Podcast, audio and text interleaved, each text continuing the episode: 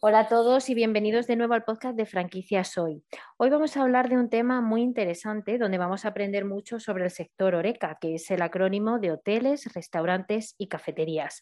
Y para ello hoy está aquí con nosotras Manuel Bueno, el director de HIP, Oreca Professional Expo, que este año se va a celebrar en IFEMA en los próximos días 7, 8 y 9 de marzo. Buenos días, Manuel. Gracias por estar aquí hoy con nosotras. Buenos días y gracias a vosotros por invitarme. Muy bien, Manuel. Pues cuéntanos brevemente qué perspectivas hay este año o qué perspectivas tenéis este año para HIP 2022.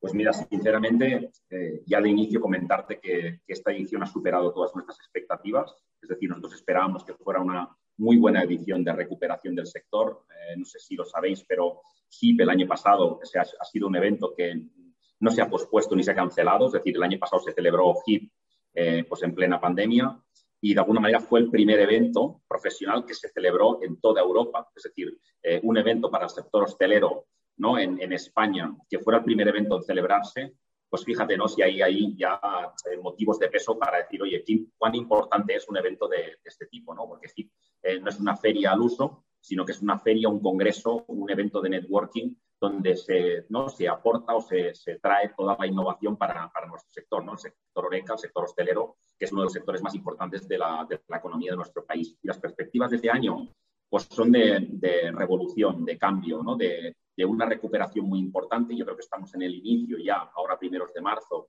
de esa tan ansiada y esperada recuperación, ¿no? quizá con toda la flexibilización de medidas que tenemos, ¿no? pues de, de una tendencia más positiva de la pandemia, del avance de la vacunación, y esto pues es clave para, la hostelería. Entonces yo creo que estamos en un inicio ¿no? de, un proceso de recuperación que va a seguir durante este año y el año que viene, y en el cual pues HIP va a ser ese pistoletazo para mostrar cómo está cambiando el sector y cómo ya ha cambiado, ¿no? porque la pandemia ha cambiado mucho nuestro sector y lo seguirá, y lo seguirá cambiando, con lo cual muy, muy contentos. O sea, va a ser el año histórico, récord histórico de presencia de expositores. También esperamos que haya una gran afluencia de, visitantes de, de, HIP. ¿no? Estamos hablando de más de 500 marcas, tres pabellones, 40.000 eh, metros de innovación. Es decir, que imaginaros que en tan solo un año eh, volvamos a celebrar la mejor edición de la historia de, nuestro evento. Y esto pues, significa que, es un evento muy querido y que aporta mucho valor a, a los profesionales del sector.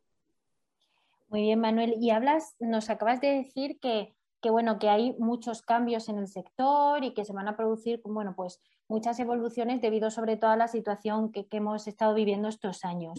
¿Y nos puedes decir qué diferencias habrá con respecto a ediciones anteriores, diferencias que destaquen o que realmente digáis esto es eh, muy diferenciador con respecto a otras, a otras ediciones?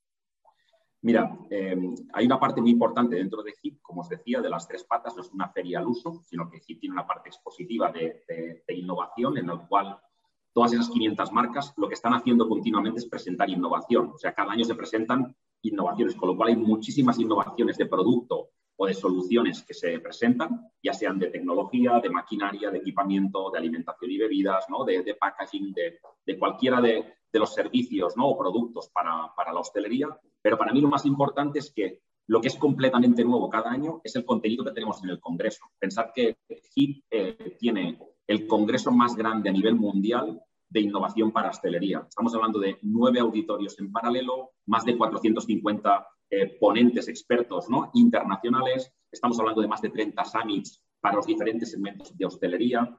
30 summits que además están pensados para diferentes perfiles ¿no? dentro de, de la hostelería, con lo cual esas diferencias están en todas y cada una de las conferencias, ¿no? en muchos de esos ponentes que vienen y en muchos de los contenidos que, estamos dando en el evento. O sea, entrar en el detalle sería brutal. Sí que quiero deciros, por ejemplo, pues que hay, hay summits nuevos, como un summit que hacemos de plant-based, ¿no? le llamamos plant-based forum, como la evolución ¿no? de, al final de, los alimentos, ¿no? de alguna manera quizá más, más saludables ¿no? o, o en base vegetal, están cada día ¿no? pues tomando más, más peso en la dieta de, las personas. Tenemos un CEO Summit, tenemos un encuentro de líderes del sector de la restauración, de la restauración singular, nuevos grupos de restauración y algunos consolidados que están haciendo un poco el cambio y liderando ¿no? esta nueva, esta nueva eh, hostelería. Tenemos un nuevo summit que se llama Emerging Technologies, que es todo, todo lo que tiene que ver con tecnologías emergentes para el sector de la hostelería, ¿no? hablando pues, de, de, metaverso, ¿no? de nuevas de tokens, de nuevas soluciones que hay. Incluso el año, el año pasado, bueno, ya hace dos años, lanzamos un summit que parecía como muy revolucionario, que era el Food Service Robotic Pioneers, que hablábamos de robótica, automatización e inteligencia artificial aplicada a la hostelería.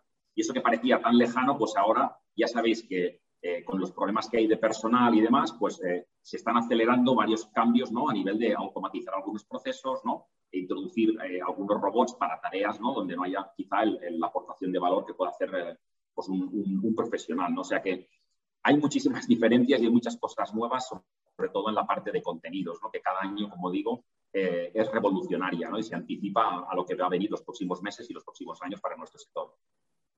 Y al hilo de lo que comentas de la innovación, de los conceptos revolucionarios, en HIP, bueno, como, como siempre, se presentan nuevas tendencias, nuevas novedades, hay congresos, eh, van personas relevantes del sector que presentan esto que te comento, nuevas creaciones, nuevas novedades. Y ya hemos estado viendo estas últimas semanas, bueno, pues anuncios de lo que va a ocurrir o, cuestiones que se van a tratar allí en HIP, como sobre todo sobre metaverso, que lo has comentado también, más herramientas de digitalización, estrategias para potenciar el delivery, que además ha tenido mucho auge, sobre todo a raíz de la pandemia.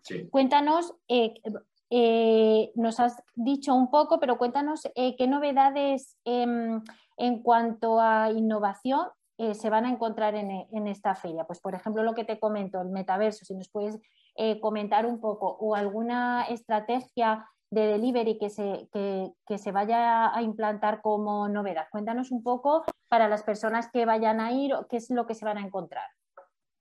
Bueno, yo, yo creo que, que, es muy amplio cada uno de estos temas, pero sí que comentaros, por ejemplo, eh, acabando con, con, el tema delivery que nos comentabas, eh, por ejemplo, el delivery, nosotros hace tres años que ya tenemos un summit de delivery dentro de HIP, donde ya hablábamos que era una línea de negocio muy importante que iba a irrumpir. ¿Qué ha pasado con la pandemia? Pues que ha acelerado esta, esta transformación. ¿no? Eh, además, eh, piensa que nosotros ya hablamos de una, de una hostelería omnicanal, es decir, eh, en los locales de hostelería, ¿no? el tener un negocio de hostelería, ya no se trata de traer gente dentro de cuatro paredes de tu, de tu establecimiento, sino que va mucho más allá. ¿no? Y vosotros lo conocéis muy bien en franquicias hoy, ¿no? De alguna manera, de qué supone esto para la restauración de marca. Entonces, hay unos cambios de consumo muy importantes. Yo siempre hablo de esa generación Netflix, ¿no? de de gente que consume ¿no? vídeo de demand en casa y que, oye, mm, salgo de casa porque realmente quiero ir a un sitio porque me aporta un valor, porque quiero vivir ese ambiente, ¿no? No solo a comer esa hamburguesa o ese plato que a mí me gusta. Entonces vas a vivir una experiencia. Entonces la gente cuando esto no es lo que le motiva, pues oye, cojo y pido, ¿no? Pido un delivery, me lo traen a mi casa y puedo vivir una experiencia similar. Entonces ahí es donde yo creo que hay, hay un cambio de paradigma. Eh, nosotros en este summit de delivery, pues por supuesto hablamos de esa evolución del delivery, porque empezamos de un delivery, eh, el delivery hace muchos años que existe, ¿no? Con el mundo de las pizzerías y tal, pero es que ahora hay un delivery, llamémosle 2.0, 3.0, donde se han sumado pues, eh, la alta restauración o la alta gastronomía, donde la tecnología está ayudando de alguna manera a que eso sea más eficiente, sea más rápido, de que puedas tener incluso vivir una experiencia audiovisual paralela a lo que, a lo que puedes tener, ¿no? Degustando esos, esos, esos productos, en que hay muchos cambios en muy poco tiempo. Hay cambios, es, obvio, de esos players que están entre medio, ¿no? los, famosos agregadores, eh, que está trabajando directamente la empresa o el, o el, o el restaurador. Es decir, que hay un momento de cambio muy grande. Y yo creo que aquí, eh, cuando hablábamos de metaverso o de herramientas de digitalización, es obvio que la tecnología, eh, nosotros también es, algo que siempre en HIP, aparte de muchos otros sectores, siempre ha tenido un peso muy importante, es un, es hilo conductor, es un transformador, es un catalizador para todo el sector. Eh, con la pandemia, lo que han hecho los negocios de hostelería es mirar de qué manera se optimizaban de, en cada una de las áreas, tanto a nivel de, llamémosle, de comunicación, de marketing, de ventas,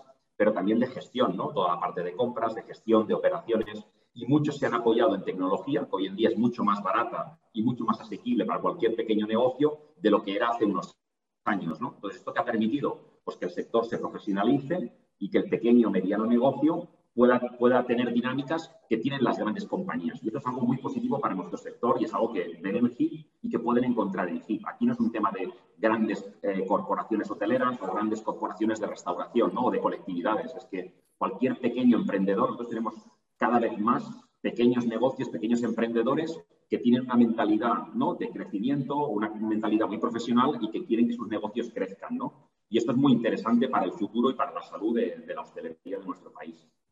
Pues justo eso te iba a preguntar ahora, Manuel, porque te iba a preguntar que qué papel juegan las startups en el sector eh, justo en este evento, o sea, qué, papel, qué papel relevante tienen, si, llevan muchas innovaciones, novedades, más o menos me lo has estado diciendo, pero era la pregunta que te iba a hacer, que qué papel juegan estos pequeños negocios incipientes que empiezan en el, en el sector.